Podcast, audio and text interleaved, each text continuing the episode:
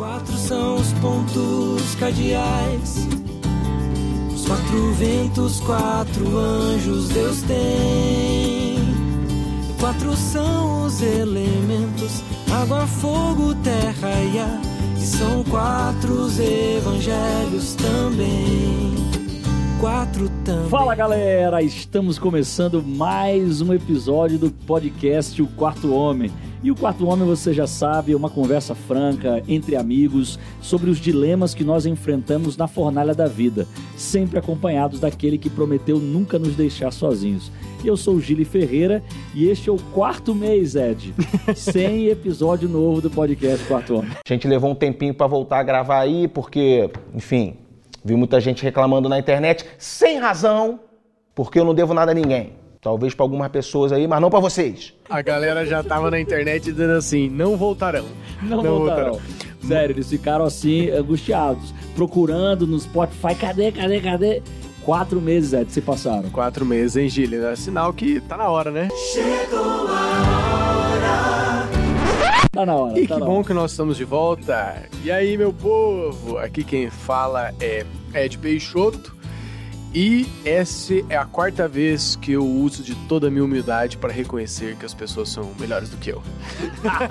Boa, boa. E essa apresentação tem tudo a ver com o que vai acontecer nesse episódio. A gente prometeu no último episódio gravado, lá em outubro, Ed, no último, na última semana de outubro, nós havíamos prometido, certo, naquele podcast, que nós iríamos fazer uma continuação, tratando de um tema muito importante, né, que seria um contraponto do último podcast que nós falamos a respeito da esquerda, do marxismo e tudo mais. É, nós, nós começamos a tratar sobre política naquele Isso. momento, né? Pegamos uma das ideologias, e até alguém entrou no- no- lá no direct e falou assim: Ah, pastor, então já que você falou da esquerda, quer dizer que o senhor é de direita.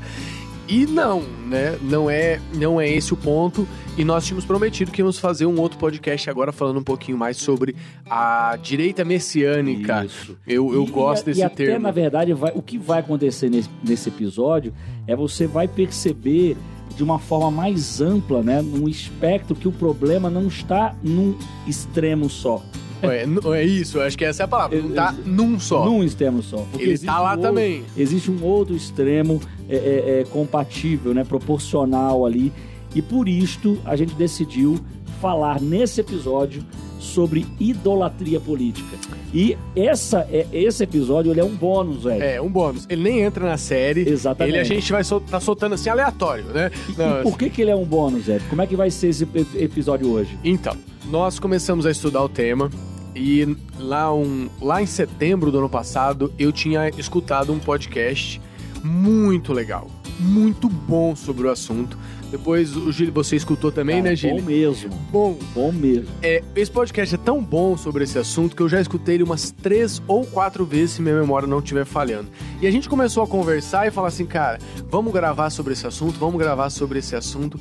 Mas de repente a gente olhou e falou assim, cara, esse assunto aqui, esses caras estão lidando melhor com o assunto do que nós. Sim. Com certeza. Então, o que, que nós fizemos? Nós pedimos carinhosamente para esse pessoal qual era a possibilidade de nós disponibilizarmos para vocês o podcast deles Na íntegra. na íntegra, com os, os comentários deles, com o que eles pesquisaram, porque pra nós, né, Gílio, foi fundamental ouvir esse, Uhum. esse podcast. Com Pra mim, realmente, assim, Abriu a mente. vários insights dentro do podcast, assim, eu falei, caramba, eu não tinha pensado isso ainda.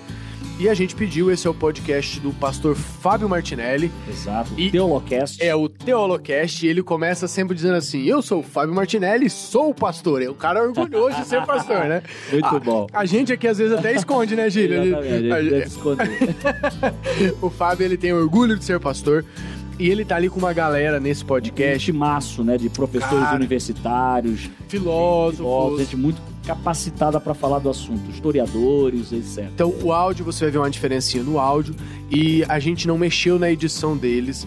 Então, a gente tá disponibilizando na íntegra. Mas eu tenho certeza que você vai gostar e que vai ser bom pra É você. isso aí. Então, ouvinte do podcast O Quarto Homem, que Deus abençoe agora esses momentos que se seguem. Ouça com atenção, aprenda bastante. Com certeza você não vai se arrepender.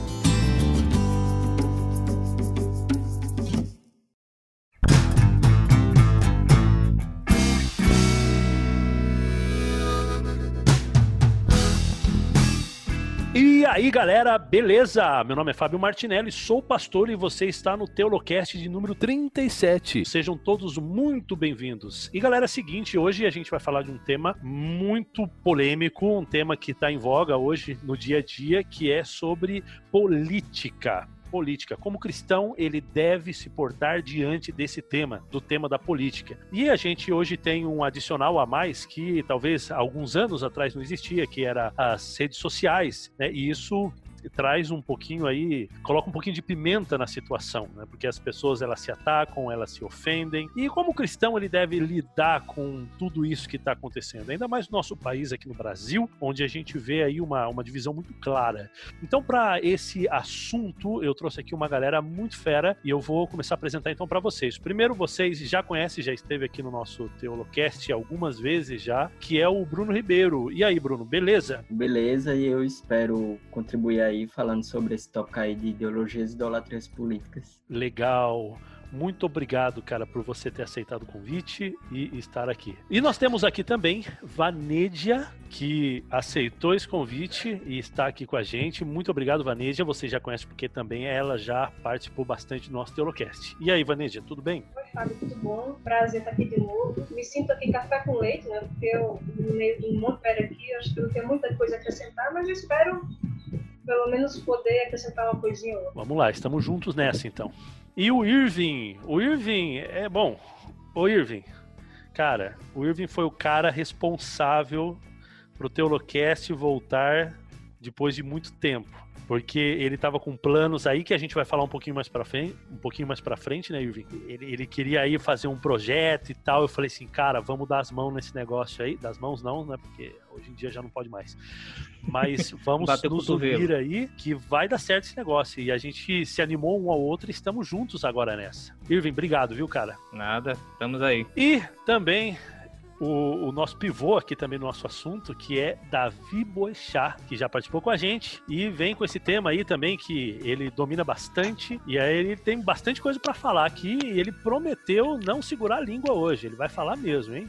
E aí, Davi? Olá, queridos, um prazer estar com vocês hoje para a gente discutir um tema uh, importante para o noticiário, um tema que está em voga, mas que, como todos os outros que cercam a nossa realidade, estão próximos de nós, é, raramente tem a oportunidade de sofrer uma análise teológica um pouco maior, uma reflexão bíblica, e o prazer estar com todos vocês hoje para se propor a fazer isso, né? Para conseguir lidar um pouquinho só e arranhar um pouquinho esse tema tão profundo que tem a respeito, é, diz respeito não só ao nosso comportamento nas redes sociais ou a forma que nós votamos, mas sobretudo ao nosso coração.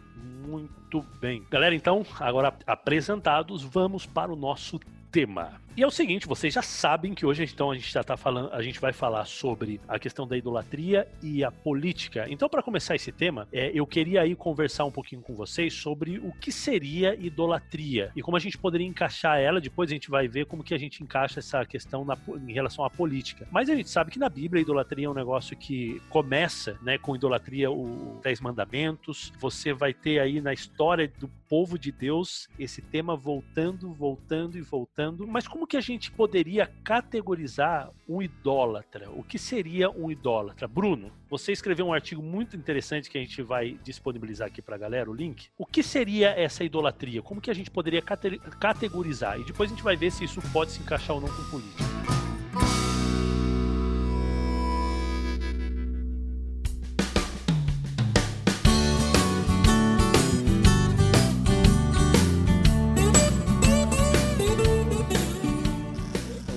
Da idolatria ele é muito presente nas escrituras. Né? Pelo fato dele ser muito presente nas escrituras, é, é, óbvio que ele é de extrema importância. E aí as pessoas acham que idolatria, geralmente, num uso vulgar ou comum, consiste simplesmente em você se ajoelhar perante algo feito a partir das mãos humanas. Então, é, essa é uma concepção de idolatria. Só que quando você vai no, nos dois grandes mandamentos da lei de Deus, lá dos dez mandamentos, quando você vai em outra parte das escrituras, você vê que a idolatria consiste em algo mais do que isso. O primeiro grande mandamento da lei de Deus diz: Não terás outros deuses diante de mim. E o segundo grande mandamento da lei de Deus diz: Não farás para ti imagem nem adora essas imagens. Né? E há uma relação entre esses dois mandamentos. Por quê? Porque geralmente eles estão interligados. Em que sentido? A idolatria, ela consiste em a gente escolher um elemento que ele em si mesmo ele é bom, ele é um elemento bom da boa criação de Deus. E aí ela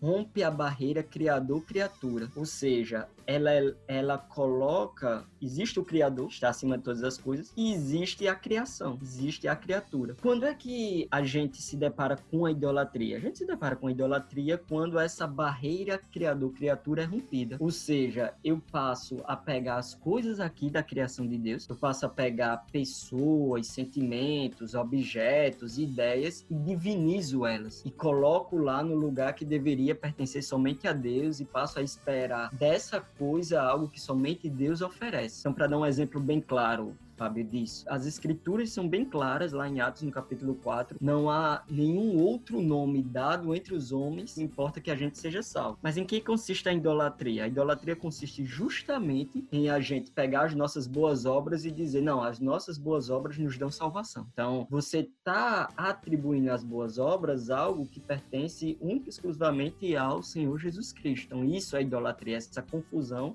criador-criatura. Legal, bacana. E agora, como que a gente conseguiria, de repente, linkar é, esse tipo de conceito com o que muitas vezes está acontecendo na política hoje. Eu pergunto isso porque, e talvez agora a gente vai ter que fazer aqui um link, né, entre é, as ideologias e a idolatria. É, eu acho que isso seria interessante. Mas eu digo isso porque vocês talvez já escutaram já alguma vez que é, quando você está discutindo política com alguém e de repente você começa a detectar detectar que essa pessoa ela não é só um, alguém que está defendendo uma visão política, ela é um idólatra. E então você começa a dizer, olha amigo, cuidado porque você está transformando a política no seu ídolo. E as pessoas se defendem dizendo, não, eu tenho a minha religião e eu tenho a minha visão política uma coisa não tem que ver com a outra. Então vocês acreditam que é realmente assim? O que, que vocês acham? Porque para a fé cristã, o homem é um todo indivisível. Ele não tem uma vida espiritual, uma vida secular, uma vida material. É tudo uma vida só, com aspectos sim espirituais, materiais, políticos, mas todos estão interligados. Quando a pessoa pensa assim, isso é a minha vida política e não é a minha vida religiosa, eu separo essas coisas, ela na verdade está dizendo que aquilo que ela faz no âmbito público não diz respeito a Deus. Deus é senhor da vida dela somente no aspecto privado ou somente no aspecto dito espiritual. E isso, biblicamente, é uma abominação. Biblicamente, Cristo é Senhor sobre todas as coisas. Cristo não pode ser Senhor da nossa vida somente na, naquilo que a gente faz na igreja, no nosso culto particular. Cristo tem que ser Senhor sobre tudo, inclusive naquilo que a gente fala sobre política, nas formas como a gente enxerga a economia. Então, para começo de conversa, isso já é um ponto de partida falso. E outra que, quando você vê a Bíblia, ela tá cheia de questões políticas. A Bíblia não é um livro de política, mas você pega, por exemplo, Romanos 13, e é dito ali como é que nós devemos olhar para as autoridades constituídas e tudo. Então, Deus, Deus quer sim se relacionar com essa área,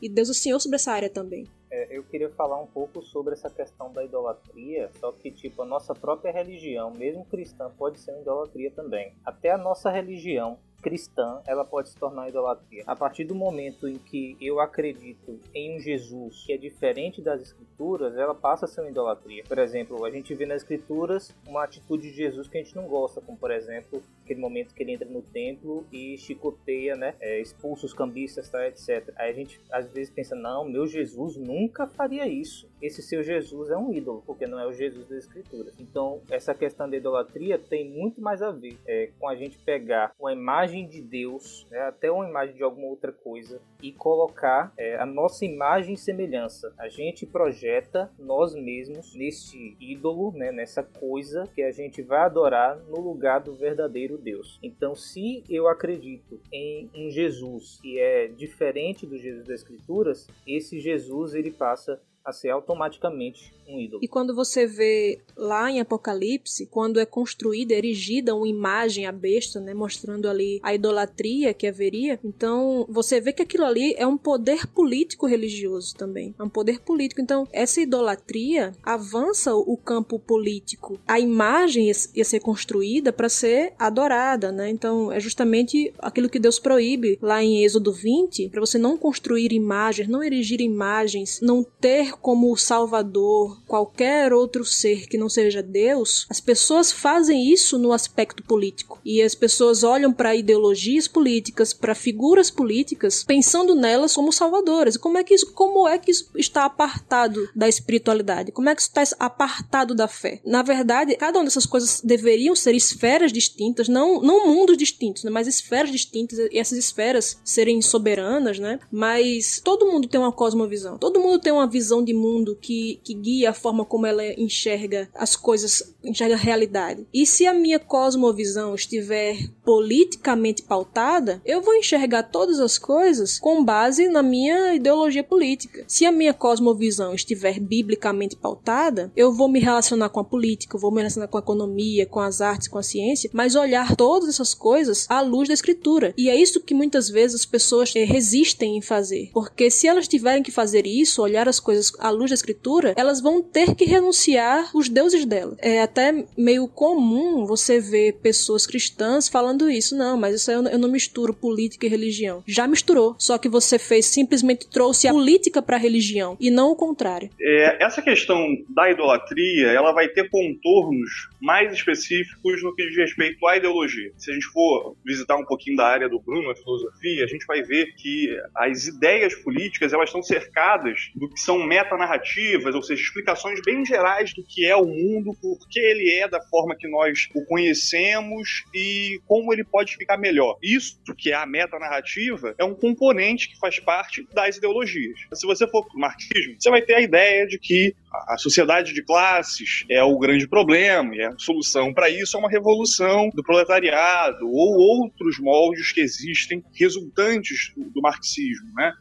O grande problema é que essas, esses, essas, essas ideologias esses componentes ideológicos, eles ignoram a realidade bíblica, cristã, sobre o que é o problema do homem e sobre qual é a sua solução. Então, a ideologia tem a capacidade de, de deslocar a realidade do pecado e das suas implicações, e com isso, obviamente, ela vai gerar soluções para a vida humana que são equivocadas. Se você erra no diagnóstico, você necessariamente vai errar no tratamento. Então, o componente idolátrico das idolatrias é muito forte pelo simples fato de que a, leitura ideológica de mundo, em grande parte das vezes, vai confundir o que é o real problema da humanidade.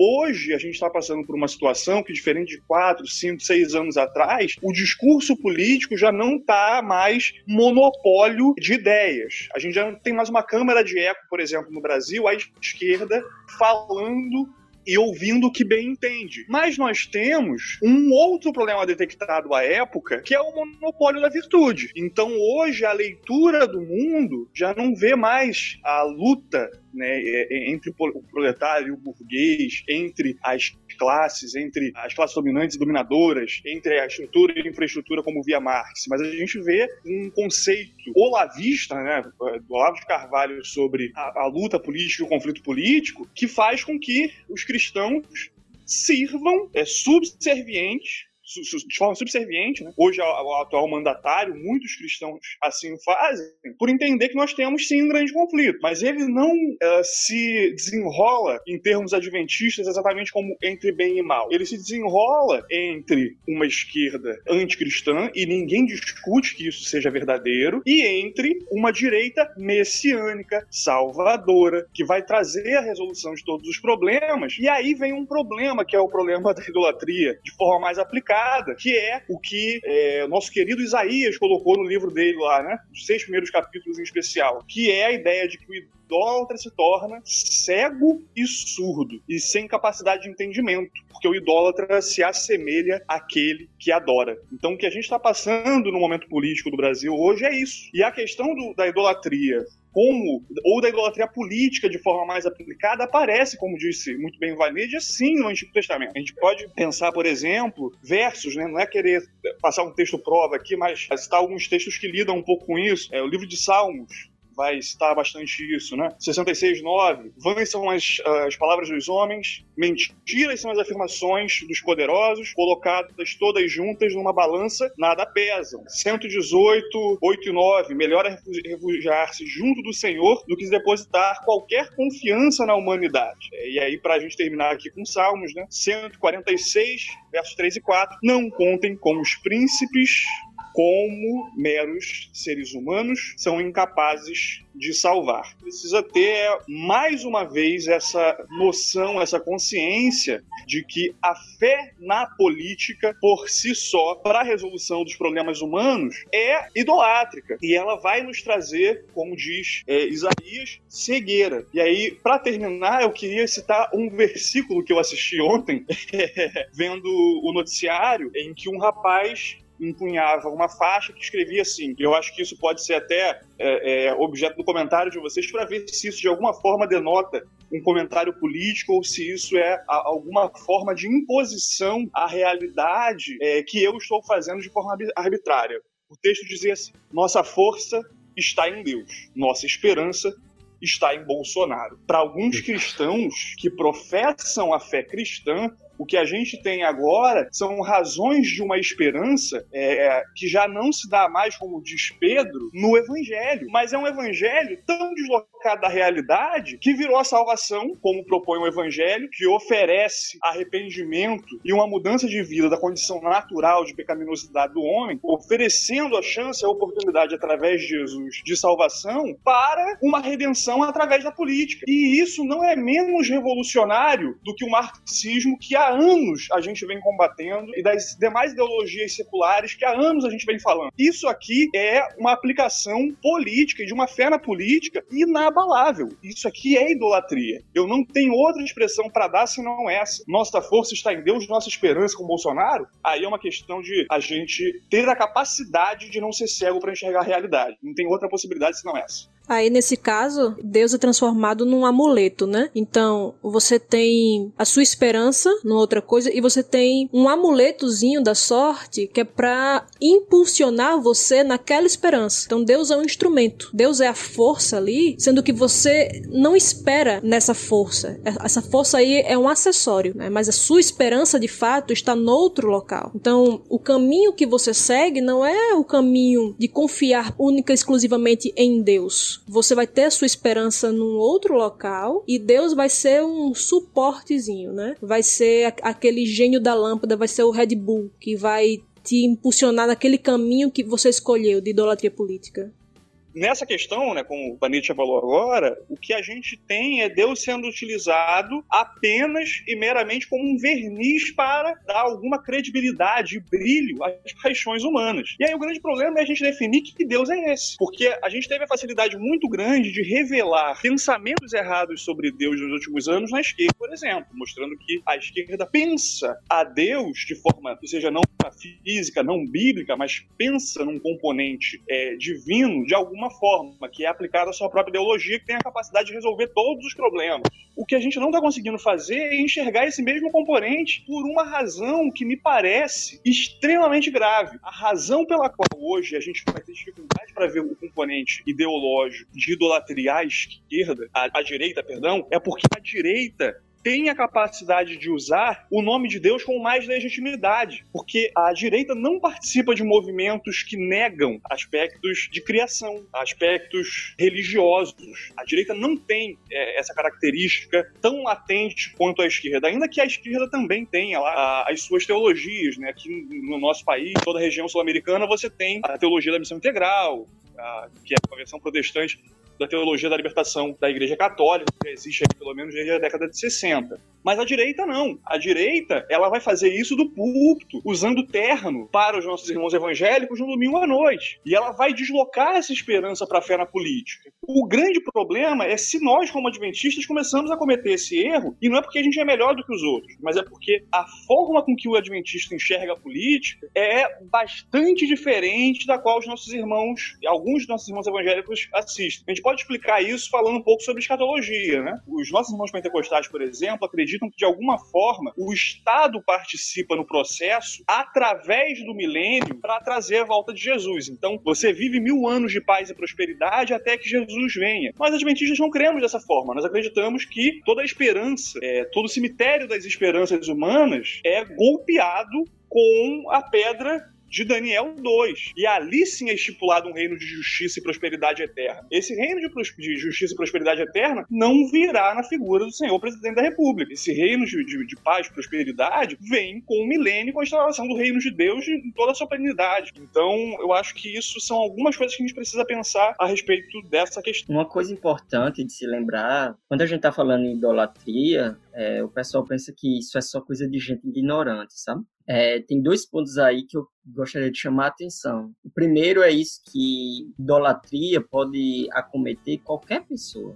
Né? Por exemplo, no Antigo Testamento acometia muito o povo de Deus. E, e aliás, o, o, povo de Deus é, é, muito propício a cometer idolatrias, a gente pode dizer assim, tá? Por isso que no Antigo Testamento você tem tantas manifestações dos profetas chamando a atenção de Israel para com esse problema. Então, assim, o, o povo de Deus é suscetível a pegar algo da criação e elevar acima da barreira criador-criatura. E isso geralmente acontece, Fábio, por quê? Porque o idólatra, ele geralmente, ele pega uma coisa que é correta, ele pega uma coisa que é certa. Ele, ele não faz idolatria é, ex nihilo a partir do zero, né? Ninguém consegue criar nada a partir do nada, só Deus. E a, criação que Deus criou, as coisas que Deus criou, essas coisas são boas em si mesmo. Então, o idólatra, ele geralmente pega um princípio que é correto e esse princípio que é bom em si mesmo, ele eleva acima da barreira criador-criatura, pensando que desse princípio ele vai extrair salvação. Então, deixa eu dar um exemplo, né? Quando a pessoa defende que é preciso que, que tenha liberdade para o indivíduo, isso é uma coisa boa em si mesmo. Isso, isso não é errado. Quando alguém defende que é necessário que se tenha igualdade, que se combata a desigualdade, isso é, é algo bom também. Você lutar contra a opressão, você lutar contra a injustiça, essas são coisas boas. Essas são coisas que estão dentro da realidade da, da criação de Deus é, você lutar pela possibilidade de é, dos valores tradicionais resgatar todas essas coisas são boas em si mesmas só que o que é que a idolatria faz? Ele vai pegar um desses elementos a liberdade a igualdade os valores tradicionais e vai achar que daquilo ali a salvação. A salvação consiste no restabelecimento daquele princípio. Aquele princípio que é salvífico, aquele princípio que, quando uma vez implantado, ele vai colocar um fim a esse atual estado de coisas. É assim que pensa o idólatra. E o, o nosso coração, é, isso tem muito a ver com os nossos amores e os nossos afetos. O nosso coração tende a, a fazer isso. A gente quer um salvador. É da nossa natureza, como o Vander falou a gente um salvador. Então, a gente olha para ideologia e olha para a sociedade. E aí a, acontece a mesma coisa com o pessoal do Antigo Testamento. O pessoal do Antigo Testamento, eles olhavam para o sol e eles viam assim, não, é, é, do sol que vem luz, é do sol que vem calor, é do sol que a gente pode restabelecer a plantação, etc. É da chuva que vem a água que faz a colheita e a plantação brota e tipo, quem vai negar que isso é ruim? É óbvio que isso não é, não é ruim. O, o, a própria Bíblia elogia isso. Quando diz que Deus dá sol e chuva sobre bons e maus, é porque Deus está dando coisas boas a todo mundo. Então, sol e chuva é, é, são coisas boas em si mesmo. O mundo em si mesmo, ele é bom, ele não é ruim, não. Agora, qual é o problema? O problema é quando você pega o sol e espera que o sol seja uma divindade que vale salvar. E aí começam os nossos problemas. Quando você pega a lua e ou a chuva e você acha que é da chuva que vem salvação. E não do Senhor que fez a chuva. E isso é a mesma coisa para ideias como liberdade, ideias como igualdade, ideias como boas obras, ideias como é, valores tradicionais, ideias como mudança. É, todas essas coisas não são ruins, mas elas rompem o criador-criatura. E faz uma última coisa para encerrar esse comentário, que é o seguinte: a partir do momento que eu enxergo aqui dentro da criação de Deus os elementos que eles são é, salvíficos, aquele que pode nos trazer salvação, tem um filósofo cristão chamado Hermann Doiver que ele diz que quando isso acontece, outra coisa oposta a isso acontece também, que é o seguinte: toda vez que eu levanto um ídolo de um lado, o ídolo oposto a essa ideia se levanta do outro lado com o mesmo ímpeto e com a mesma força. Hermann Doiver, numa obra chamada Crepúsculo do Pensamento Ocidental, ele vai trazer muito bem esse ponto. Então, quando a gente, de um lado, Fábio, levanta o ídolo da igualdade,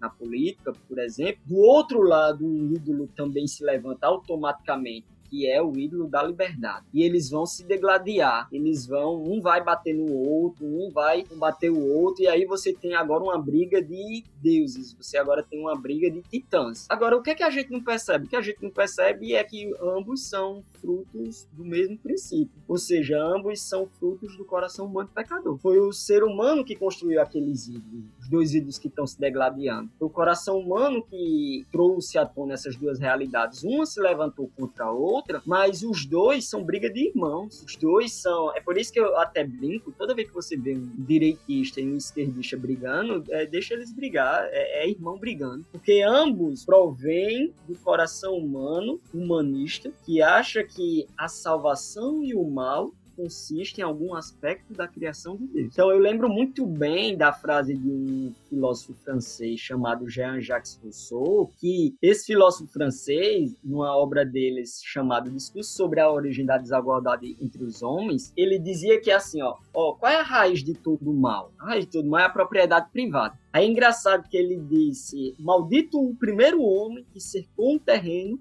e teve a audácia de dizer isso é meu. E encontrou gente bastante simples para acrescentar nele. Esse foi o verdadeiro fundador da sociedade civil. Quantos crimes, guerras, assassinatos, quantas misérias e horrores teria poupado o gênero humano aquele que, arrancando as estacas e cobrindo o fosso, tivesse gritado a seus semelhantes: Não escutem esse impostor. Então perceba, qual é o problema? O problema é que alguém, uma certa vez, ele, aqui dentro da criação de Deus, ele cercou um pedaço de terra e disse: Isso aqui é meu. Guerra, crime, opressão, todo tipo de mazela veio disso. E aí, qual o problema é disso? O problema é que o problema nunca está no coração humano. É esse o ponto. Sabe? O, o, problema sempre está aqui dentro da criação. É, é, o mesmo discurso de Adão e Eva. Foi a serpente, foi a mulher, foi o homem, foi o escambau. Então, aqui dentro da criação de Deus, não tem. Aliás, o, o mal está presente dentro da criação de Deus. Tem algo dentro da criação de Deus que ela é intrinsecamente má. E aí, o que é que o meu ídolo vai fazer? O meu ídolo vai combater essa parte aqui dentro da criação de Deus, que é intrinsecamente má. Então, o coração humano é muito propício a acreditar nessas coisas. O coração humano é muito propício a acreditar nessas narrativas. O coração humano é muito propício a descansar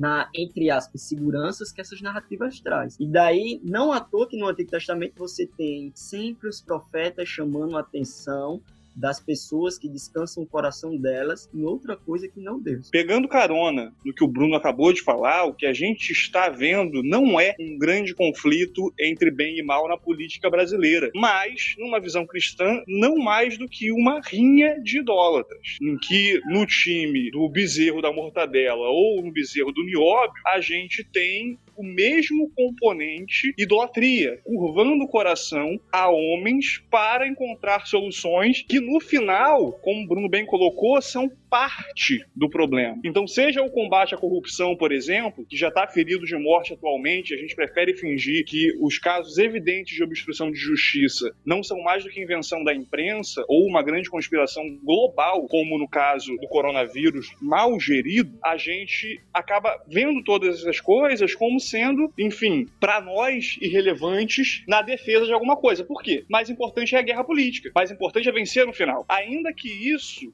represente para mim o silêncio, represente fechar os olhos para os erros, ainda que isso represente é, calar a voz profética, né, por assim dizer, de denunciar o erro e de, ainda que seja necessário fazer um apoio, fazer um apoio nas pautas que são convergentes com a visão cristã. A nossa visão não é de todo pragmática, a nossa visão é, sobretudo, submissa à palavra de Deus e ao, aos seus preceitos e às suas leis. E eu acho que um texto de Salmos também é, é, que coloca isso, é, aliás, um texto de, de Isaías, né, que coloca isso muito bem, tá lá no capítulo 2, verso 22, sendo assim, desistir de acreditar no ser humano, cuja vida não passa de um sopro em suas narinas. Afinal, que valor tem o homem? Né? Eu, eu acho que a reação que a gente precisa ter a isso é, primeiro, simplesmente reconhecer os erros que temos colocado, ver que o nosso coração está extremamente eivado né, dessas perspectivas idólatras, e só dessa maneira conseguir fazer um Estado da forma que Deus deseja, promover as mudanças que um Estado da forma que Deus se agrade, né? superadas essas idolatrias políticas que nos, que nos envolvem, que nos cercam. E aí, também pegando um gancho com o que Bruno falou, de, desse conceito de Doiver, né? Quando você erige um ídolo, um outro oposto a ele se levanta também com a mesma força. Você vê isso acontecendo, né? Na nossa atualidade brasileira, muitas pessoas pensam assim: ah, você não pode falar contra os erros desse partido, dessa figura política, dessa ideologia, porque senão aquela outra ideologia, aquele outro partido, aquela outra figura política vai voltar, né? Então você não pode criticar o governo atual porque senão o PT volta, sabe?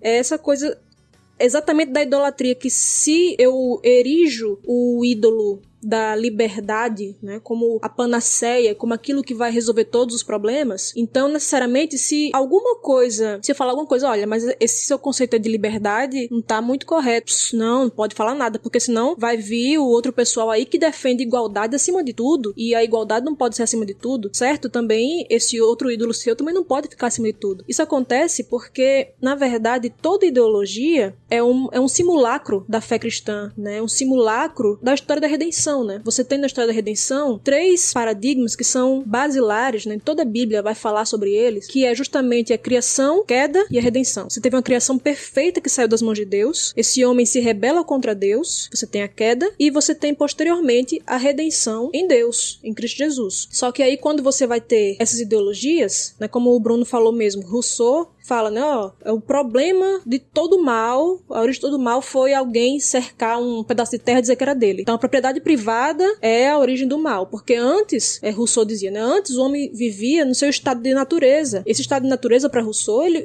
o homem vivia bem, vivia feliz, até que surge a propriedade privada, ou seja, a queda, né, criação perfeita, o homem em estado de natureza, vem a queda com a propriedade privada, e aí a redenção tá em quê? Tá em você abolir essa propriedade privada, tá em você fazer uma série de coisas que vão trazer esse estado de natureza, o estado de felicidade original ao homem. É exatamente isso que, que a fé cristã prega. Você teve a criação perfeita de Deus, a queda, e a redenção é a restauração desse estado original de religação com Deus. Então você vai ter essas soluções que você só deveria ter em Deus. É aquilo que um, um filósofo chamado Eric Voegelin chama de imanentização do escaton. O que seria isso? Seria se tornar imanente, né? se tornar para agora de maneira palpável palpável, algo que só se daria de maneira escatológica de maneira né, na, na, consumação de tudo. Então você pega e diz assim: ah, mas eu, eu tenho que aderir a essa ideologia, a essa figura política, porque senão eu não vou ter como cuidar dos pobres. Só que os pobres, eu não vou, eu não vou ter como resolver o problema, o problema da pobreza de maneira cabal agora. Isso é algo escatológico.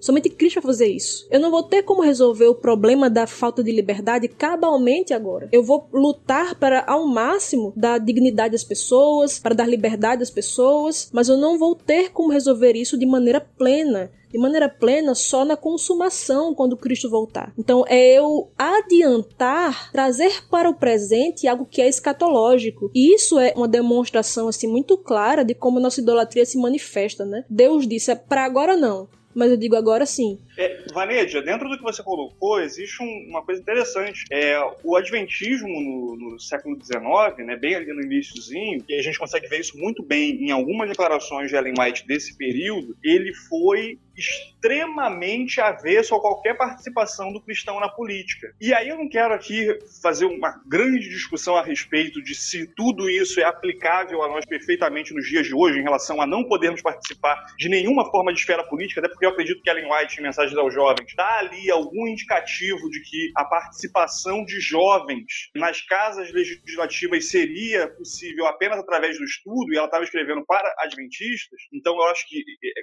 como tudo em Ellen White, ou tudo em textos inspirados, é algo que precisa ser avaliado com um pouco mais de ponderação, existe uma questão de, de um componente idolátro na fundação dos Estados Unidos, que já que vinha ecoando até o século XIX, bastante interessante. A igreja era contrária à participação nos partidos, porque os partidos se colocavam, àquela época, como duas igrejas distintas que disputavam um espaço. Então, para vocês terem noção, a, a, expressão que era utilizada para os funcionários do partido, né, no caso se chama bipartidário americano, né, os democratas e republicanos, é, era evangelista. O que acontecia nessas reuniões, enquanto os, os dois partidos iam tomando as regiões de interior nos Estados Unidos, era uma pregação, de fato, é, a respeito das ideias daqueles partidos e por que essas ideias seriam mais adequadas no espaço público. Então, o que a igreja fazia ao ver essa situação? Falava: olha, esses homens estão usando o vigor que eles deveriam ter para o evangelho e para a pregação, dispondo de recursos, dispondo de tempo para fazer algo é, que acaba se apresentando como um projeto evangelístico apóstata. Então,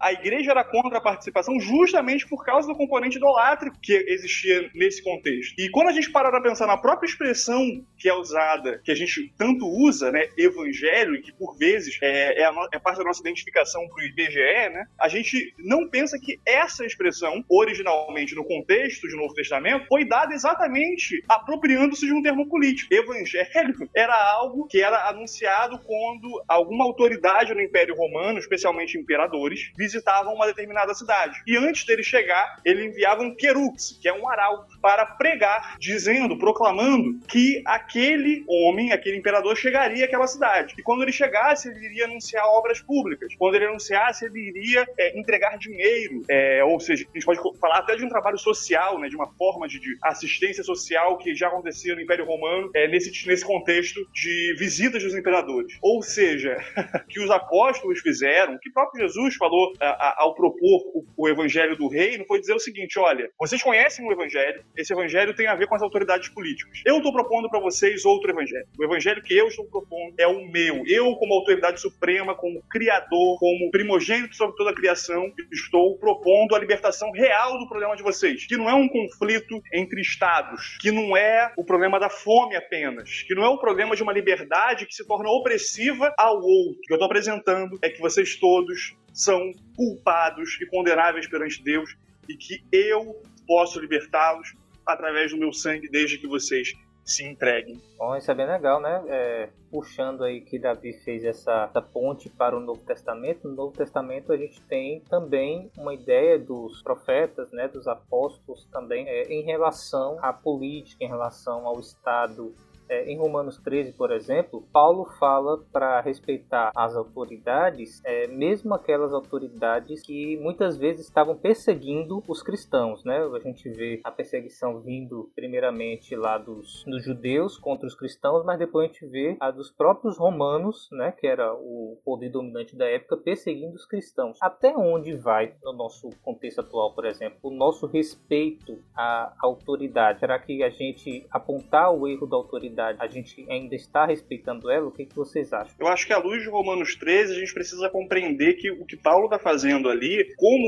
uma grande sistematização do cristianismo que a gente enxerga em Romanos, Paulo está propondo quais são as funções de autoridade designadas por Deus à autoridade. Então ele vai dizer, olha, é para punir o mal e louvar o bem. Em resumo, em síntese, é isso. Deus concede a espada ao governante para que ele cumpra essa função. Então o governante, ele não é alguém que pode ser uma liderança despótica, livre para fazer o que bem entender, para ser a própria Constituição é, é, encarnada. Uh, o, líder, o, o, líder, por exemplo, no Antigo Testamento a gente vai ver a ideia de um líder que foi, vejam só, né, como essa capacidade de, de não confiar essa incapacidade do homem de não confiar no que ele não enxerga. É, Saul só foi nomeado rei porque o povo assim desejou e pediu ansiosamente. Né? E quando eu, eu acredito que a gente, avaliando o contexto de Romanos 13, a gente vai ver ali a ideia de, olha, o governante foi ordenado por Deus, ele está investido por Deus, mas ele tem algumas funções colocadas. Eu entendo que se esse governante começa a, a, a desobedecer todos esses preceitos, por exemplo, perseguindo o que é mal e louvando, né,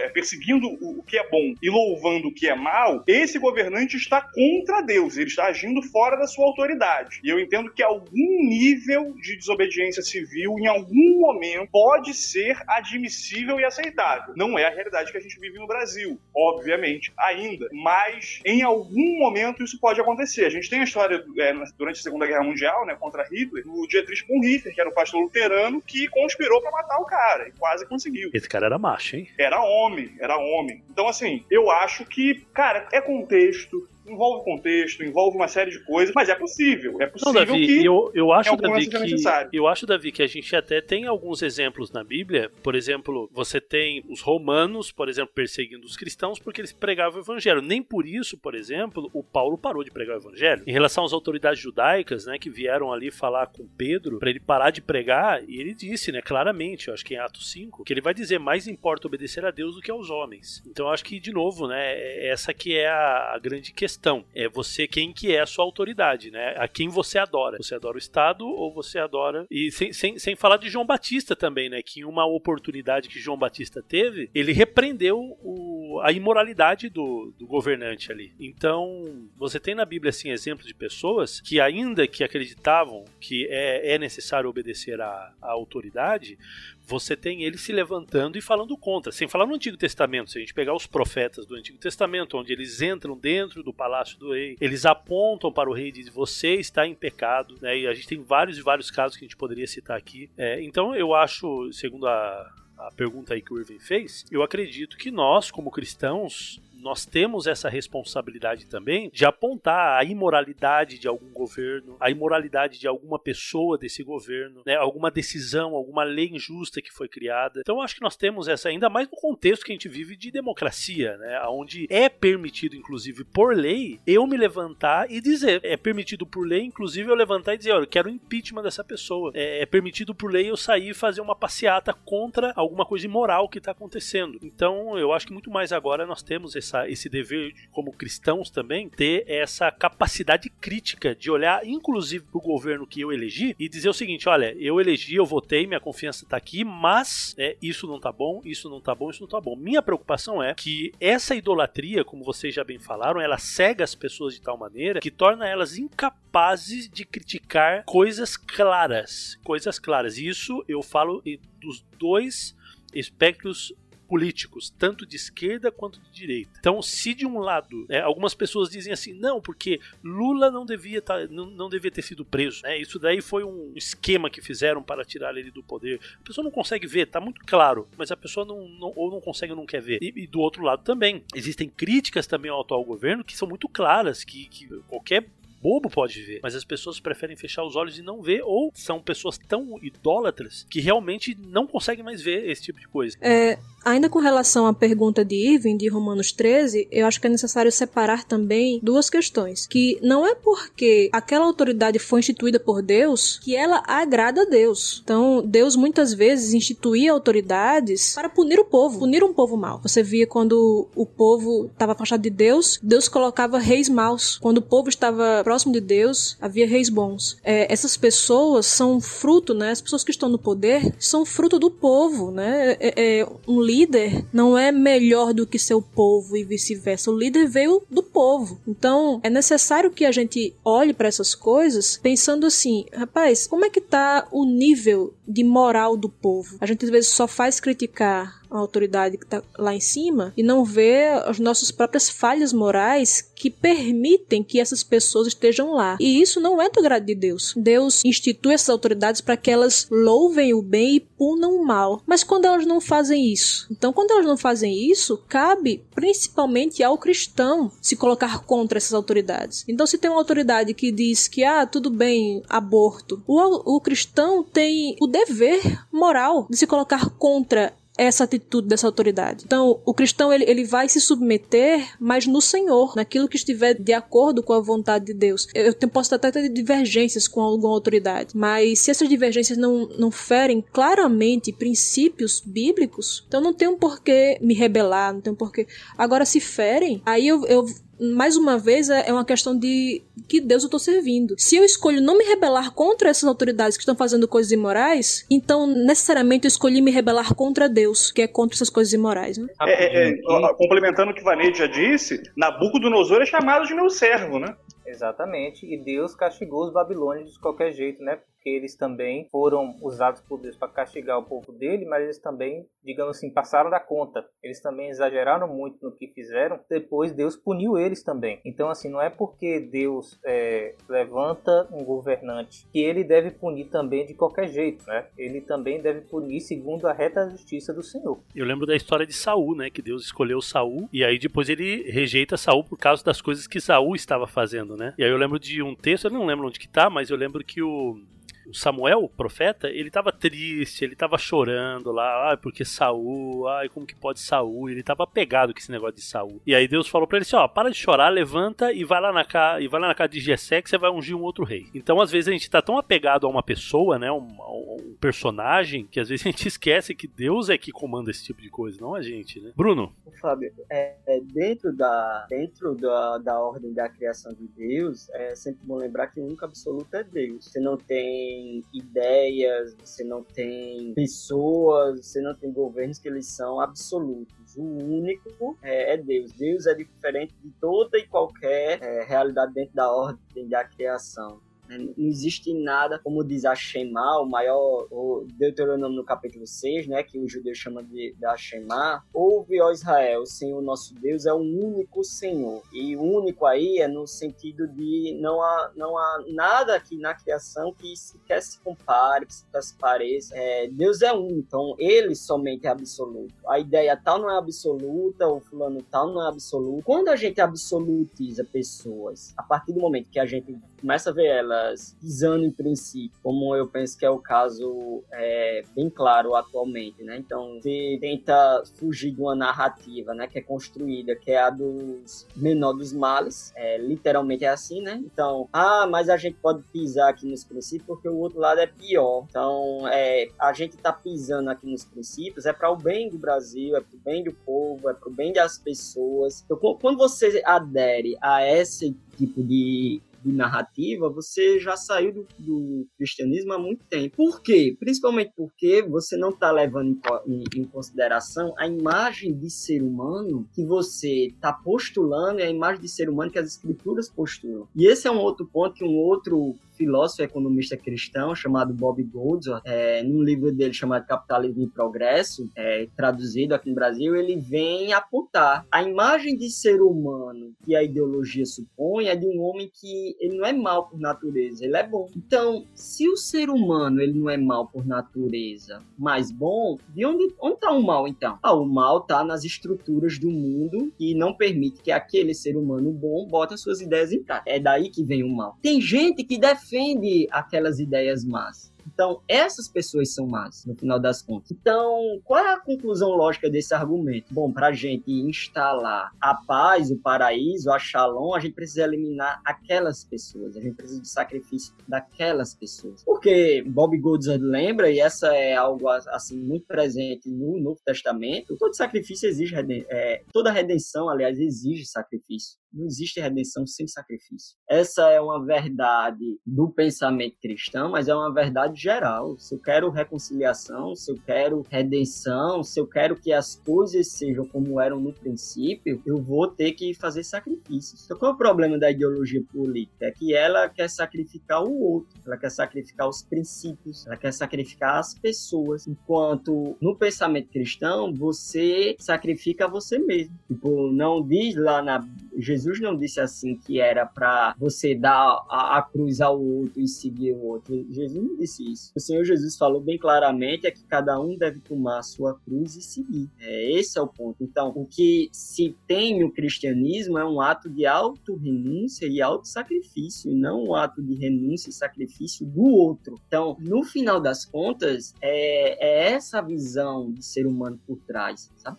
Então, quando você está disposto a ver princípios sendo sacrificados, quando você está disposto a ver é, pessoas sendo sacrificadas, quando você está disposto a ver ideias centrais do reino de Deus estarem sacrificadas para que o seu mito de estimação ele possa impor ou colocar as ideias políticas dele, então a gente já se atirou assim nos braços do ídolo político há muito tempo. A gente já fez isso. O coração da gente já foi E se a gente acha que não fez isso, tipo, se a gente acha que não foi enganado, então isso aí já é a prova de que a gente já foi enganado. Então, esse é o ponto. Onde, onde estiver o seu tesouro, disse o Senhor Jesus certa vez, ali estará o, o seu coração. É, ainda com relação a essa questão de, de autoridade, né? Você vê o próprio Jesus questionando autoridades quando ele estava no julgamento dele, teve um soldado que pegou um caniço e bateu na cabeça de Jesus com o um caniço. Jesus pergunta: Eu disse alguma mentira? Se eu falei a verdade, por que você me bateu? Então, assim, você vê Jesus questionando. E olha que Jesus, o maior exemplo de mansidão, e a Bíblia diz que ele foi como ovelha muda perante seus, seus tosquiadores. Mas mesmo, mesmo assim, Jesus questionou algo imoral que uma autoridade praticou. Porque, primeiro de tudo, o cristão, ele não pensa só nele, ele pensa no outro. Então, se eu pego e entro com um processo contra o Estado porque foi ferido algum princípio ali, eu não estou pensando só em mim, ou pelo menos não deveria pensar só em mim. Eu devo pensar em outras pessoas que podem vir a ser prejudicadas se ninguém fala nada, né? É como dizem que Martin Luther King falou, né? O mal prospera por causa do silêncio dos bons. Então, se ninguém se levanta contra o autoritarismo, e aqui não é autoridade, é o autoritarismo, eu estou me levantando contra Deus. E aí Jesus fala, é o que Jesus fala para Pilatos quando ele está sendo julgado, ele fala assim: olha, nenhuma autoridade teria sobre mim se de cima não te fosse dada. E isso aí amedronta as pessoas que têm esse ídolo no coração, esse ídolo político, porque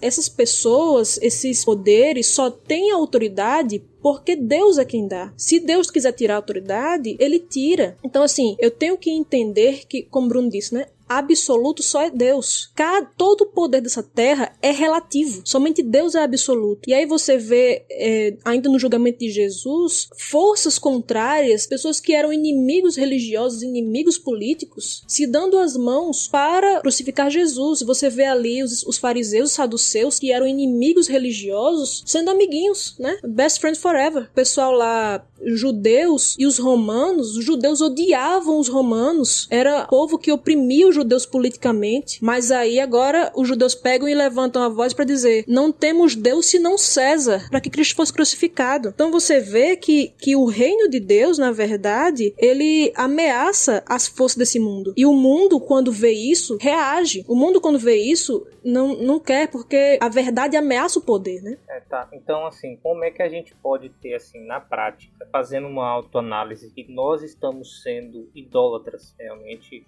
está idolatrando um político ou não? Quando que a gente está apenas defendendo uma ideia dele, quando que a gente começa a fazer dele um deus, né? Como que a gente começa a fazer dele um ídolo para nossa vida? Eu entendo que uma das formas é perceber essa relação espúria, sincrética com a própria fé cristã. Porque se preocupa em ser idólatra quem é crente, quem está trilhando um caminho errado, mas que crê em Deus e que em algum momento deixou de depositar sua confiança inteiramente nele. Eu acredito que ah, uma das formas em que, isso se, em que isso vai se manifestar de forma bastante evidente, bastante clara, e na minha perspectiva assustadora, assustadora, é quando a hermenêutica bíblica começa a servir ao interesse ideológico. O que a gente tem enxergado nos últimos dias, e isso tem me deixado desolado, é, é, é, desolado mesmo, tem ficado perturbado com isso, é como a Bíblia está sendo utilizada de forma indevida, irresponsável,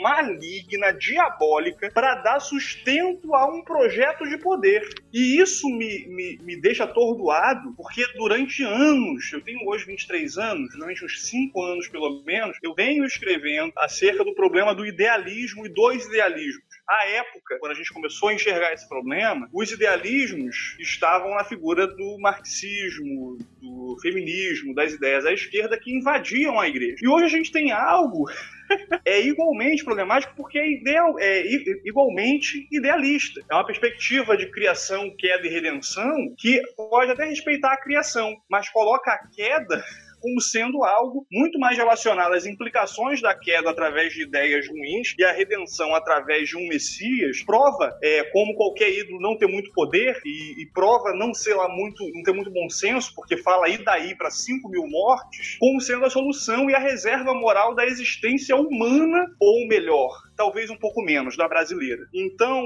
é, quando a gente começa a perceber deputado fazendo print de alguns profetas, né, de textos de alguns profetas, para publicar ali que esse é o ungido de Deus, que esse é. é o que a gente está vendo então é um uso de um discurso político que se apropria da Bíblia não para extrair dela os preceitos para o governo, mas para dar sustentação a ideias que até mesmo são ilegítimas. E isso é preocupante, porque isso é um uso ilegítimo da palavra de Deus.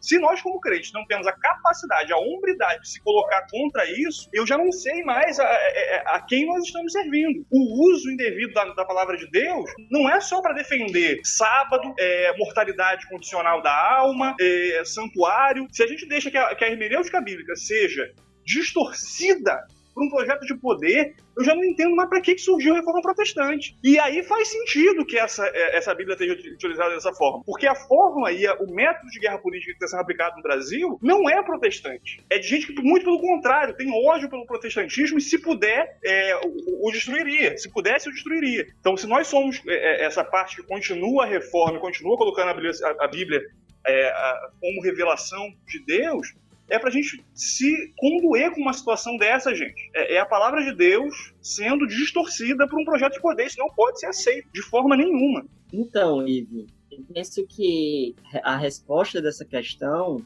como é que eu sei se eu tô sendo idólatra? Passa pela confiança última do meu coração, sabe? Então, o que é que absorve meu coração e minha imaginação mais do que a Deus?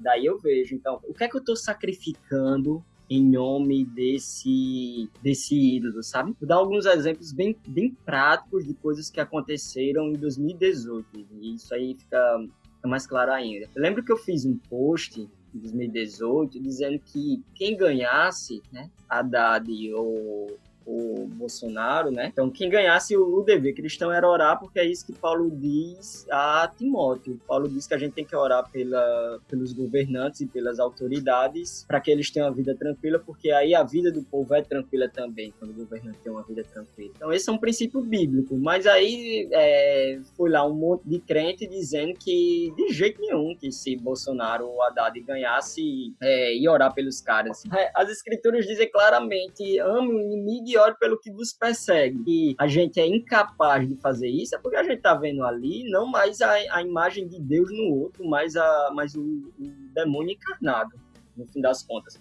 A gente é incapaz de cumprir um, um preceito bíblico, a gente é incapaz de cumprir um mandamento bíblico. E aí a gente começa a estar tá sacrificando princípios, a gente começa a estar tá colocando no altar do nosso ídolo questões como verdade, o desejo de estar certo mais do que a verdade. É, eu fico compartilhando fake news no lugar de ver se aquela notícia procede ou não. Fico compartilhando que, sei lá, lá é, agora a moda é enterrar caixão vazio, quando isso é claramente mentira, desde 2017. É, isso aí é notícia antiga, de 2007, 2017, sabe, sei lá mas o pessoal fica compartilhando com força e aí não liga para com a verdade, liga para com a possibilidade de como é que isso vai ajudar meu ídolo político. E aí a verdade aí já foi as favas. Eu começo a, a, a fazer isso quando eu começo a perder o, o senso crítico e aí eu fico com medo de que se o meu salvador político ele sair, acabou-se o mundo. Essa é a impressão, sabe? Isso é, é, eu já vi acontecer é, várias vezes na, nas redes sociais. Eu lembro muito bem que quando a presidente Dilma ela foi impeachmentada, é, o pessoal chorava e dizia acabou, acabou a vida da gente, acabou o Brasil, acabou o país, etc. Quer dizer, você está colocando a esperança última num, num, projeto de poder, num ser humano, etc. A mesma coisa em 2018 ou, ou recentemente, você critica Bolsonaro, o pessoal é, diz, não, mas aí acabou, se não vai voltar é, outro projeto de poder, corrupção, vai voltar aborto, etc. Quer dizer, você está trazendo a sua esperança última para esse pessoal, né? A mesma coisa você está fazendo. Então, acabou não, meu. Se, se, se um sai ou se outro sai, Deus é que é soberano sobre todas as coisas e Deus é que segura a ponta da história, não é esses caras aí, não. Não é, é nenhum partido político, não. Não é, é, é Deus é que Deus é que derrama sol e chuva, não é Bolsonaro, não é Dilma, não é Lula, não é Temer, não, não é nenhum desses caras aí. Então, é esse o ponto, assim, no final das contas. Quem é o anseio último do meu coração? Quem é a minha esperança última? Sabe, será que eu fico desesperado quando o, o, o cara é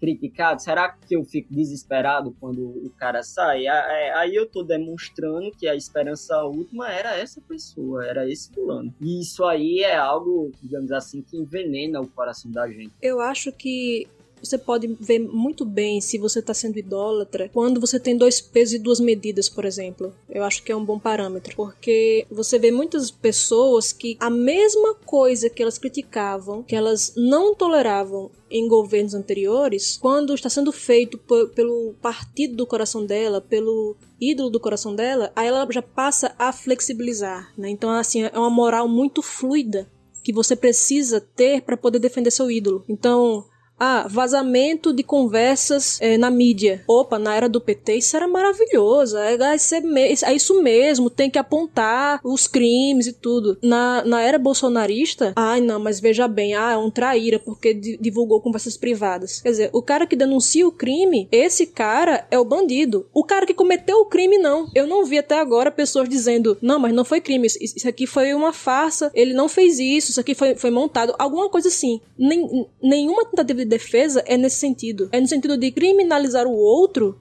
porque denunciou um crime. Você tem essa moral muito fluida, esses dois pesos e duas medidas. Eu já vi gente falando assim: ah, mas é porque às vezes as pessoas não sabem interpretar aquilo que sai na, na notícia, tá, sai, que sai na mídia, né? Sabe interpretar as informações. Tem gente que é assim realmente, né? Tem gente que tem um, uma instrução muito, muito pequena, então ela não consegue realmente interpretar, ou ela tem algum problema cognitivo, não sei. Mas várias pessoas, elas sabiam interpretar muito bem quando isso acontecia no outro governo. Elas sabiam ver que isso era pilantragem. Mas quando acontece acontece no governo que elas defendem, não, agora já não é mais, entende? Então, assim, é uma, é uma indignação seletiva. Elas não só selecionam o que vão se indignar, mas elas selecionam as informações também, porque várias informações chegam até ela. Teve uma vez, eu me lembro que é, quando Bolsonaro levou a facada, eu publiquei que eu tinha sentido assim um mal-estar de, de ver aquilo e tinha ficado condoída com a situação, né? Aí uma colega minha de trabalho comentou embaixo: Sério isso? Perguntei, sério o quê? Aí depois, no outro dia, ela foi até minha mesa e perguntou: Mas é sério mesmo?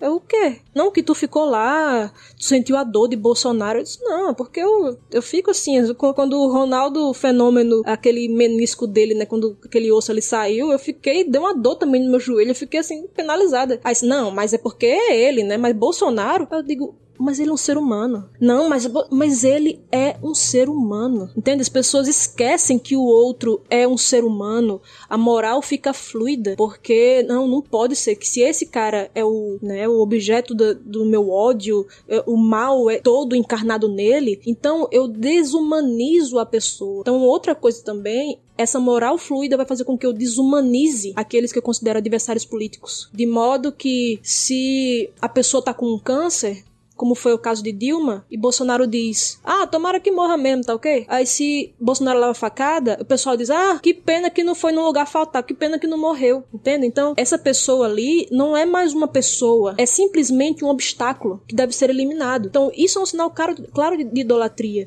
As próprias informações que chegam, essa amiga minha falou: Não, mas é, não, não vi sangue, mas é, todo mundo chegou informação em todos os lugares de que existem é, facada que você não, não sangra, vários médicos falando isso. Então a pessoa se isola da informação. Própria, as próprias coisas que ela curte, né? Tem o algoritmo do Facebook, do, do Instagram, enfim, que só mostra para você aquilo que você já é, aquilo que você já quer ver. Então você se isola e a, às vezes a informação até chega a você, mas você ignora. Então eu pego a informação e escolho essa informação aqui eu vou acreditar e essa não vou, sem critério nenhum. Isso é um sinal, um, um sinal de idolatria. Então assim, é como falou o pastor Igor Miguel, né? Vote, mas não se devote, né? Você pode votar, você pode defender algum aspecto, você pode, mas se fez errado, é, é, assuma, né? Isso não é problema nenhum. E você também não olhar o outro demonizando, tipo, ou eu odeio Bolsonaro ou eu amo Bolsonaro. Bolsonaro é a razão de tudo de bom que tá acontecendo no Brasil. Bolsonaro é a razão de tudo de mal que tá acontecendo no Brasil. Se Bolsonaro tiver, aí de fato vai ficar tudo bem. Se Bolsonaro não tiver, aí. É, é, ou se, se Bolsonaro tiver, aí vai ficar tudo mal. Entende? Eu, eu colocar no outro a, a minha esperança de ou de bem ou de mal, quando, essas, quando esses poderes são relativos. Eles estão ali enquanto Deus permitir. Né? Então, assim, a esperança tem que ficar em Deus. Muito bom. E, gente, para a gente poder fechar assim essa parte, eu gostaria que vocês comentassem um pouco sobre a relação entre é, essa questão política, principalmente na internet, né? Facebook, Instagram, Twitter, e também o evangelismo. Porque nós temos uma, uma meta, né? eu acredito que isso envolva também, de maneira muito forte, né? a questão da nossa vida virtual, que é o evangelismo. Só que muitas vezes é, a gente acaba atrapalhando o evangelismo por conta de uma paixão muito forte em relação ao partido, alguma pessoa. Vocês acham que isso daí tem que ter um limite, ou seja, minhas críticas devem ser ponderadas para de repente eu não perder aquela pessoa que talvez eu poderia pregar o evangelho, mas eu acabei fechando as portas porque ela descobriu que eu sou de esquerda, ou que eu sou de direita, ou que eu sou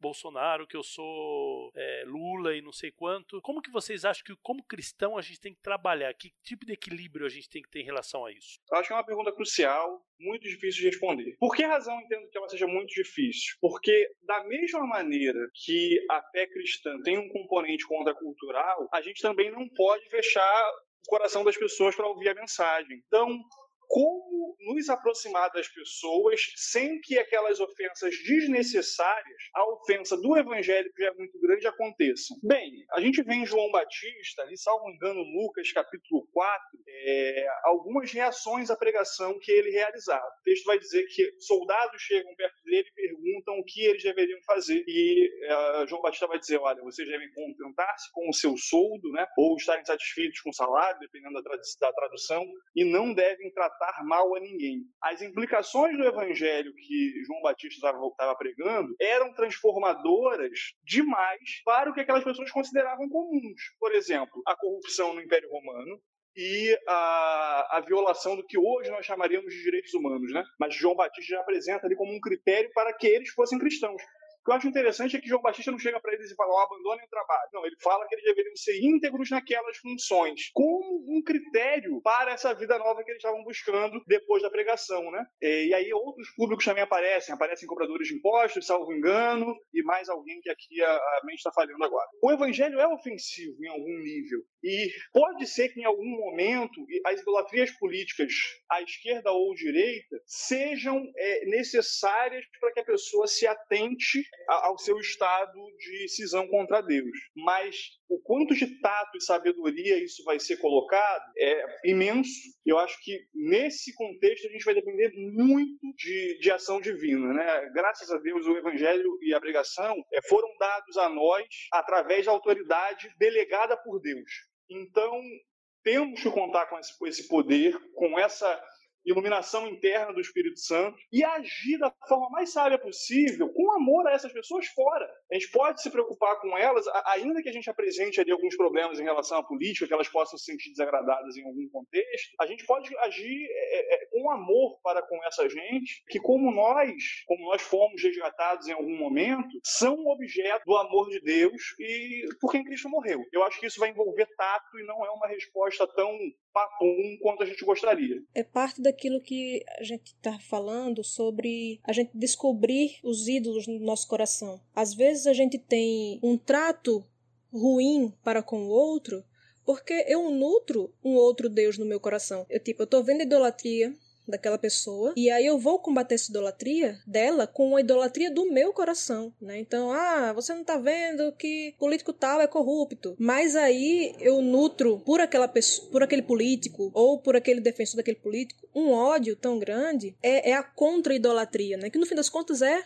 uma idolatria também. Então, às vezes, meu Deus não é o petismo nem o bolsonarismo, mas é o isentismo, né? De, de ficar o tempo todo querendo sinalizar virtude, é, mostrando assim, olha como eu sou uma pessoa isenta, né? Ou então, olha como eu sou uma pessoa que luta pela causa dos pobres, ou olha como eu sou uma pessoa que luta pela liberdade, pelo Estado mínimo. Então, assim, primeiro a gente deve sondar nosso próprio coração e ver onde estão os nossos ídolos também. E aí eu vou poder olhar para a pessoa com um olhar de amor e de misericórdia, né? Claro que isso não excluindo a verdade, mas é falar a verdade em amor, e isso é muito difícil, né? Principalmente, tipo, eu, eu falo por mim mesma, né? Que às vezes eu tendo bem é o estereótipo de paraibana braba, né? Às vezes eu sou braba que sou. Aí, às vezes eu vejo alguém sendo desonesto intelectualmente e eu tenho que mostrar, né? isso é desonesto intelectualmente. Então, isso tem o seu lugar, tem o seu valor, mas às vezes a forma como eu faço, o objetivo para qual eu faço, não é correto, é, idol é idolátrico também. Então, eu pensar, peraí, para que eu tô falando isso com a pessoa? Eu falar isso vai afastar mais essa pessoa. Então, assim, a gente tem que ter muito cuidado com deboches, sabe? E, e ambos os espectros políticos usam bastante o deboche para tentar minimizar o outro. E eu não tô falando contra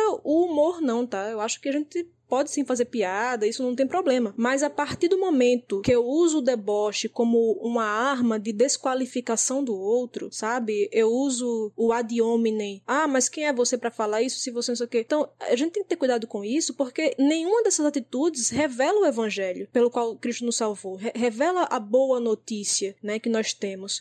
Então, se eu tenho essa boa notícia, se eu tenho a boa notícia de que, olha, mesmo nos meus pecados, Cristo me amou e deu a vida por mim, porque eu eu, acho que eu tenho o direito de tratar o outro de uma maneira é, depreciativa ou com a ira desmedida, sabe? Porque o outro está nos pecados dele também. Então eu tenho que tratar o outro como Cristo me trata. Às vezes isso vai envolver uma certa veemência, uma certa dureza maior, mas claro, a gente, né, cada caso é um caso. Então é o Espírito Santo, né, o contato com a palavra, a, a oração, né, às vezes a gente tem uma ira muito grande, é falta de oração mesmo às vezes, a gente tem que colocar mais o joelho no chão e orar mais por nós mesmos e pelos outros. Pensar assim, não, calma, sabe? Meu meu minha esperança não está na pessoa deixar de acreditar naquele ídolo político. Minha esperança está em Deus. Né? Então, primeiramente, é a gente se sondar para depois poder falar com o outro. Né? É, tem um ponto também aí que é importante, assim, aproveitando para falar sobre é, essa questão né, do, do isentão, da pessoa que quer se sair sempre de bem com todo mundo, etc. Porque quando a gente está falando sobre idolatria, isso não significa uma série de outras coisas. Por exemplo, é, o que está sendo criticado é a idolatria. Isso não significa que, por exemplo, esquerda e direita são equivalentes. Isso não significa que conservadorismo e socialismo são equiparáveis, né? É, nesse sentido. Isso não significa que no bojo das, das ideologias é, elas são todas iguais, porque elas não são, é, elas não estão, digamos assim, em paridade. Ah, quando você pega assim, a, a depender do contexto, há elementos que às vezes se manifesta idólatra e, e às vezes há elementos contra a, a crença cristã que muitas vezes estão mais à esquerda do que à direita. Né? Então, sei lá, lá nos Estados Unidos você tem dois partidos, né? O republicano e o democrata. E no democrata é o que a gente aqui entenderia no Brasil por um pessoal mais à esquerda, né? É, o Bernie Sanders foi um personagem que, nas últimas eleições nos Estados Unidos, ele tentou concorrer, ele não, não chegou a ganhar da Hillary Clinton, mas teve uma fala dele que foi significativa, né? Ele falou que se você não fosse pró-escolha, com relação à questão do aborto, se você não decidisse pró-escolha, você não poderia ser de esquerda. Então, isso aí é muito é muito significativo. Por quê? Porque é, é, vai contra o coração da crença cristã de que a humanidade é intrínseca ao ser humano, entendeu? Então muito problemático você pensar, é, você conseguir conciliar uma ideologia, uma doutrina política onde vai contra o coração da crença cristã. Ou então você tentar conciliar uma doutrina, uma ideologia política que vai contra as ideias cristãs de que a distinção biológica entre homem e mulher ela é crucial à fé cristã. A ideia de que é, Jesus Cristo é o único caminho, verdade e a vida,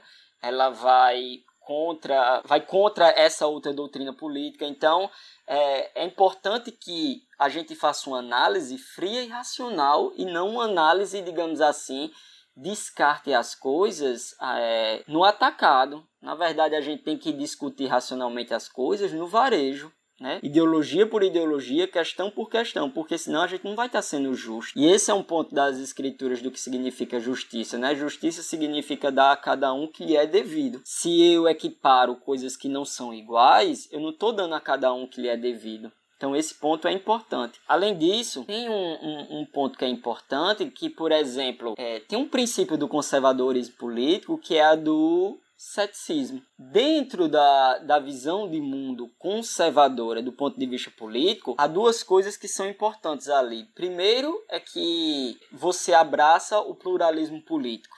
Né? É, em que sentido? Quanto mais pessoas e mais grupos estiverem de formas de, diferentes representando ideias, por exemplo, lá no Congresso Nacional, é, isso é melhor porque da pluralidade você consegue equilibrar as coisas de forma que elas não sejam tão danosas se somente uma ideia prevalecer. Então, isso é o que a gente viu no nazismo, isso é o que a gente viu no fascismo, isso é o que a gente viu no socialismo soviético. Então, o que era que caracterizava, de acordo com a filósofa chamada Hannah Arendt, esses três pensamentos específicos? É que só uma ideia prevalecia. E aí eles julgavam toda a complexidade da ordem da criação de Deus, para usar para eu usar esse termo, né, né, Hannah Arendt que utiliza, mas assim, eles pegavam toda a complexidade debaixo da ordem da criação de Deus e submetiam a um princípio, a uma ideia política, a um princípio que tinha que submeter todas as coisas. O conservadorismo, por exemplo, ele vai ser é, abertamente contra isso. Você não pode submeter toda a ordem da criação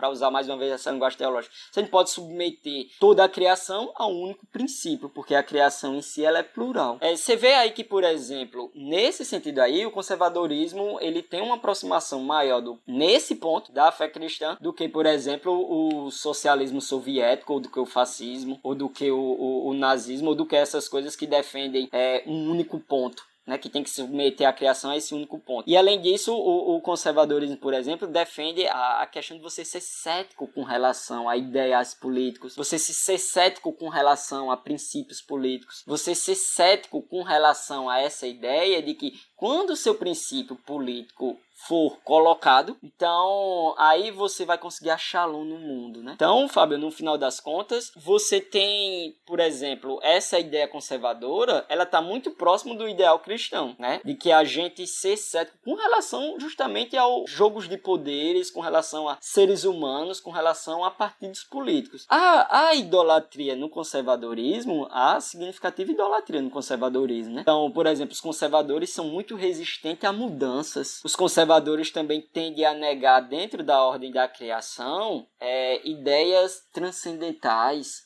sabe?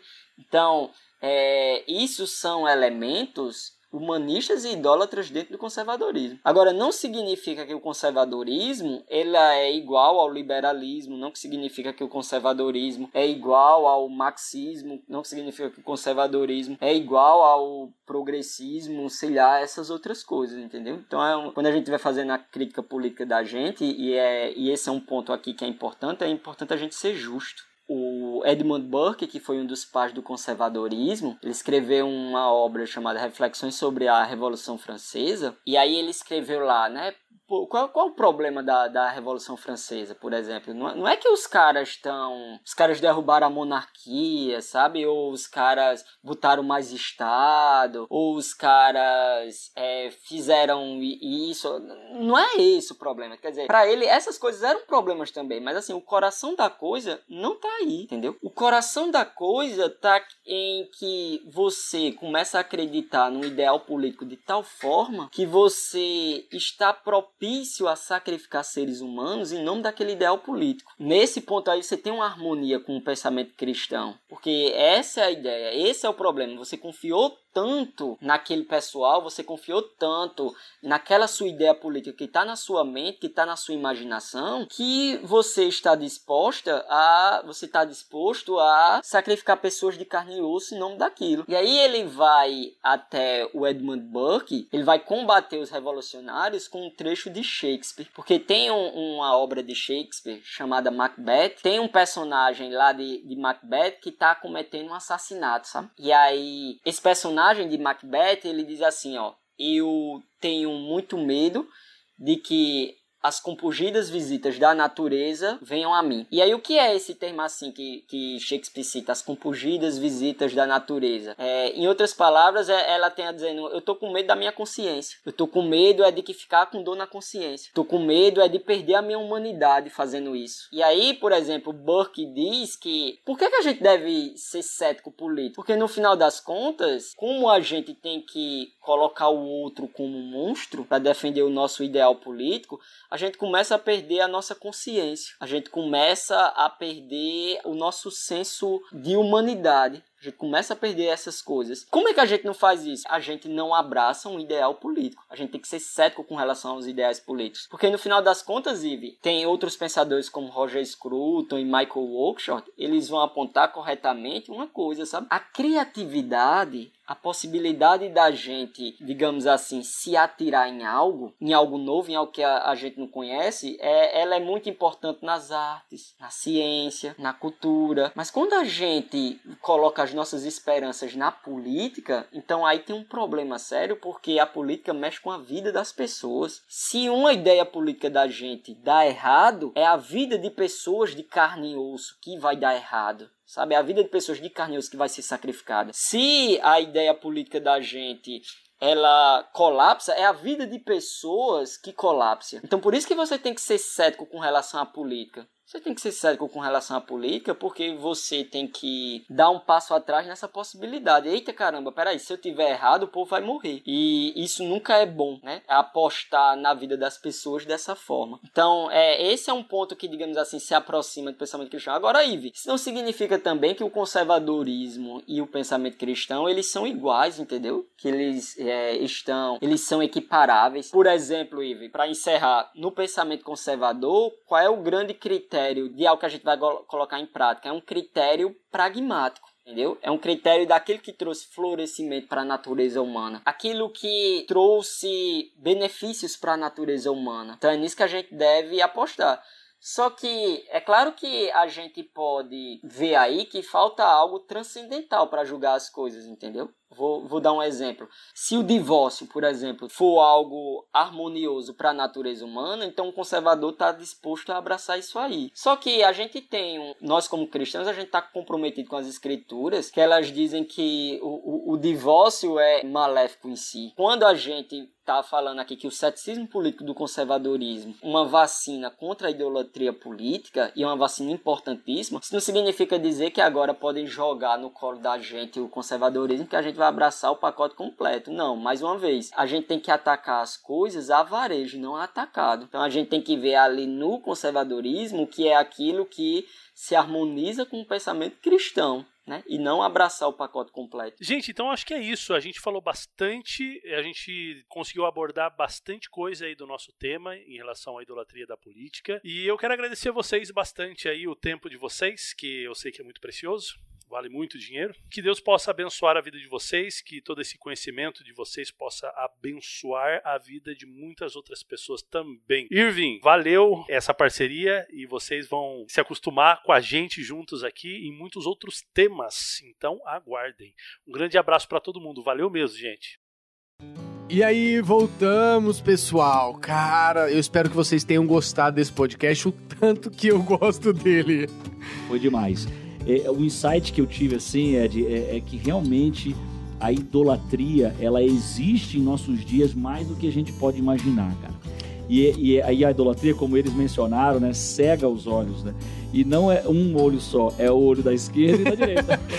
Vivemos em terra de, sogo, de Rapaz, cegos, é né? cegueira total, entendeu? É cegueira total. E é muito interessante, até um texto bíblico que eu, vou, eu quero citar aqui para fechar, né? Tem um texto de Salmos, Salmo 115, verso 8. Todo o Salmo 115 é interessante, mas o verso 8 diz assim: ó, aqueles que fazem ídolos e neles confiam são exatamente iguais a eles. Então, ou seja, quem é, é, segue cegos, né? São cegos guiando cegos, né? Então, ou seja, a gente acaba se tornando parecido com os nossos ídolos, cara. Mas, e mas, a gente mas, tem que tomar muito cuidado com isso. mas será? Tá ok? Será tá ok que fica parecido? Tá ok? Será que eu pareço? Parece, não, autêntico, eu sou autêntico, eu sou. Tá ok? Tá ok? Sou autêntico. Cara, eu achei isso muito profundo. E a gente vê a galera, às vezes na internet, falando assim: olha, se tal coisa acontecer, se esse entrar, então agora. Gente, todos eles têm qualidades e defeitos. Obviamente, nós temos que exercer a nossa cidadania quando as eleições é, entram. Escolha um candidato, ouça as propostas e exerça o seu direito como cidadão. Exato. Mas, cara, não se apegue, não, não, e não espere. Com certeza. E, e não defenda, cara, porque eles vão falhar, cara. Até um ponto importante é de que a idolatria, né, ou o idólatra, ele é incapaz, por sua cegueira, de enxergar os erros e defeitos do seu ídolo. Ao mesmo tempo que ele nunca consegue reconhecer os acertos e virtudes do oponente, daquele que ele se opõe. Então, esse que é o problema. O idólatra, ele nunca vai se reconhecer como idólatra, cara. É isso aí. Então você vai conversar com pessoas, por exemplo, de, que, que são idólatras na política, você vai perceber essa característica. E aí nessa polarização, meu irmão, um vai bater no outro. Porque ninguém vai encontrar realmente um equilíbrio no diálogo. E aí a palavra equilíbrio é fundamental nesse podcast. É isso aí. Então, meu amigo, tem equilíbrio. eu Espero que você tenha aprendido. Nós gostamos muito e queremos que você. eh, espero que você tenha gostado. E se você quer ouvir outros podcasts do, da galera do, do, do, que vo- do Pastor Fábio Procura. Martinelli, é Teoloca- Teolocast. Teolocast, é. Eles têm um Teolocast. site, Teolocast, tem material ali pra caramba. E você quer continuar acompanhando a gente, siga-nos nas redes sociais, né, professor Gilhard? Exatamente. PR Gili Ferreira no Instagram, principalmente eu estou lá. E pr.edpeixoto em todas as redes sociais possíveis nesse universo. E siga também o Quarto Homem no Instagram. Quarto Homem por extenso, trocando o A pelo 4. Um abraço para todos vocês e a gente se vê no começo da segunda temporada. Um abraço!